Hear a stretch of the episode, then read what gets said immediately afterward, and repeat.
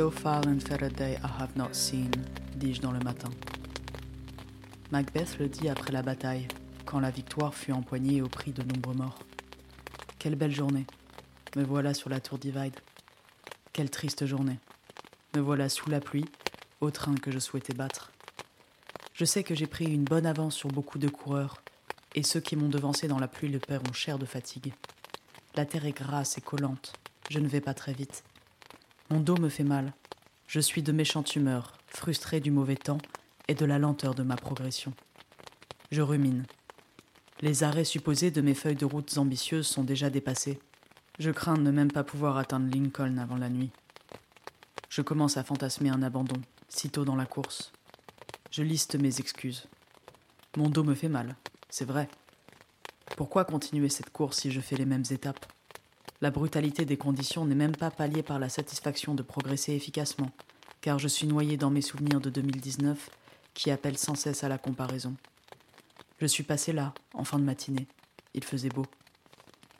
Les espoirs que je nourrissais sont balayés par la pluie, la neige et le vent. Je n'ai ni surprise, ni joie. Je me souviens chanter sur cette section et m'amuser. Là, je suis maussade sous la pluie.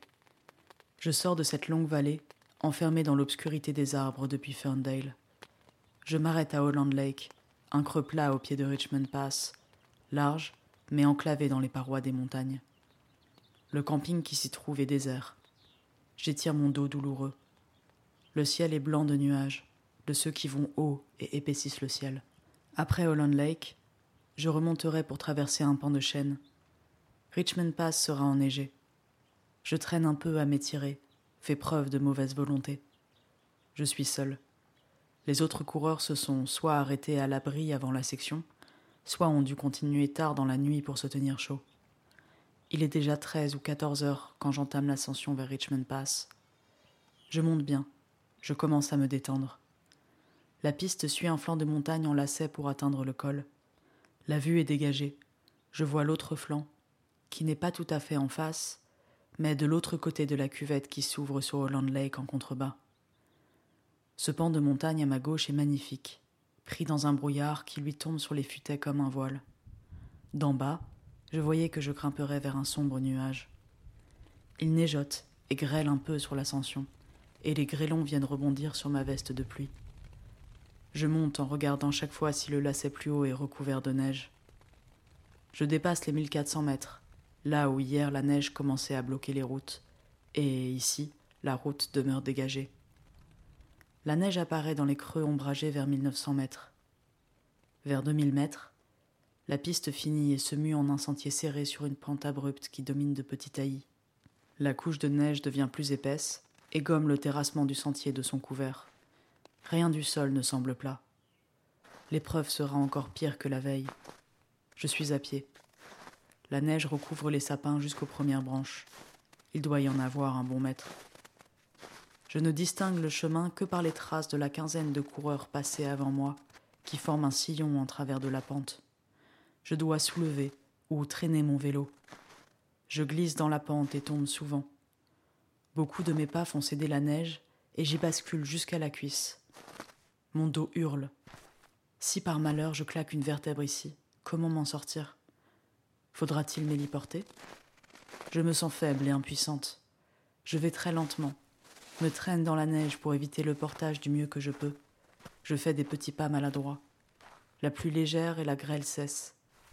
Après une heure, je passe dans une nouvelle vallée, que j'espérais moins enneigée. Je découvre un paysage blanc, tacheté du vert sombre des sapins qui se découvrent sous leur charge de neige. Je continue de longer un flanc de montagne, moins périlleux. Parfois, sur un promontoire que le soleil doit frapper le matin, le sol est dégagé sur quelques mètres, et j'ai l'espoir d'atteindre la fin des neiges. Mais après un tournant, je suis à nouveau dans un recoin de l'Ubac et la neige recouvre tout. Il y a des traces de ski. Je descends enfin vers l'autre côté. Il y a dans le ciel des éclaircies. Sur le sentier libre de neige, je réenfourche mon vélo et me lance dans la descente. Je saute sur une bosse, de joie d'en avoir fini de la marche, et atterris mou. J'inspecte mon pneu arrière. Oui, à peine remonté en selle, j'ai crevé. je mets un plug et repars. Malgré ma lenteur sur la section, je n'ai croisé personne. Je descends de la montagne dans un soleil orangé et chaud. Le vent est fort, mais la descente est bonne et j'apprécie rouler jusqu'à Ovendo. Je dépasse deux hommes qui roulent très chargés sur leur VTT, avec deux petits chiens dans des paniers à l'arrière. Je les retrouverai à Ovendo. Ils sont magnifiques, leurs vélos si joyeux de couleurs et de détails heureux. L'un d'eux est en single speed. Les routes sont d'une belle terre rouge avec des broussailles vert clair qui ont des reflets gris. Les pins ont leur tronc orangé, là où l'écorce se détache. Je jubile d'arriver à Ovendo. J'y pensais souvent ces trois dernières années. Quelle heure serait-il? Qui aurait-il? Y dormirais-je? Danserais-je la nuit de quelques pas devant la caméra des Blackfoot Anglers? J'y avais retrouvé Simone et pris une glace au soleil il y a trois ans. J'entre en ville. Le magasin est resté ouvert pour moi et j'y achète un peu trop de nourriture. Il y a Steve, qui est fatigué d'avoir dormi si peu depuis le début. Trois heures par nuit, me dit-il.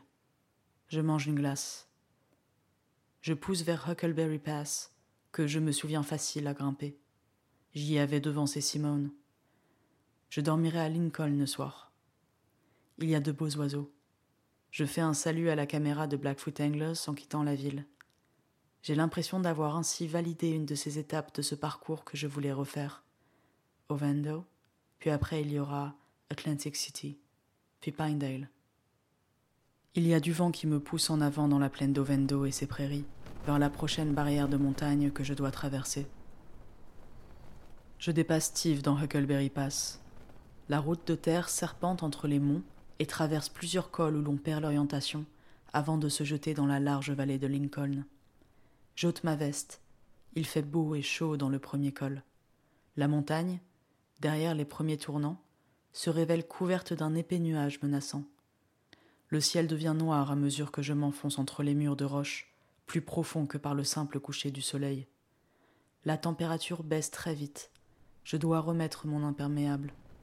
Il se met à neiger un peu, et le vent est violent. Lorsque j'atteins le dernier sommet du col, la tempête bascule en blizzard. Je panique de la vitesse du bouleversement et j'accélère. Je fonce dans la descente, voyant peu entre les flocons de neige qui viennent éblouir ma vue dans la lumière de ma frontale.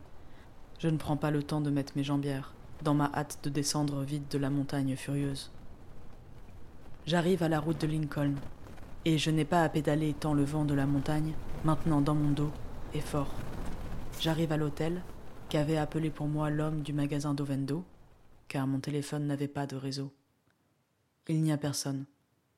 Je parcours l'hôtel vide, tente d'appeler la réception, sonne à la porte. Je vois seulement une cliente, je suis gelée, les températures ont baissé violemment, et je suis confuse du froid. Je dois me réchauffer. Je ne souhaite qu'une douche et un lit. Je rentre mon vélo dans le lobby et ôte mes vêtements trempés. La cliente me parle, et je me rends compte de l'étendue de mon état de confusion mentale. Je ne comprends pas ce qu'elle me dit. Non que les mots me soient inintelligibles, mais le sens des phrases.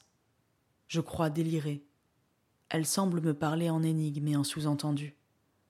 Elle me propose de prendre le second lit de sa chambre, mais je devrais alors devoir faire avec une contrepartie qu'elle me décrit par des moyens détournés.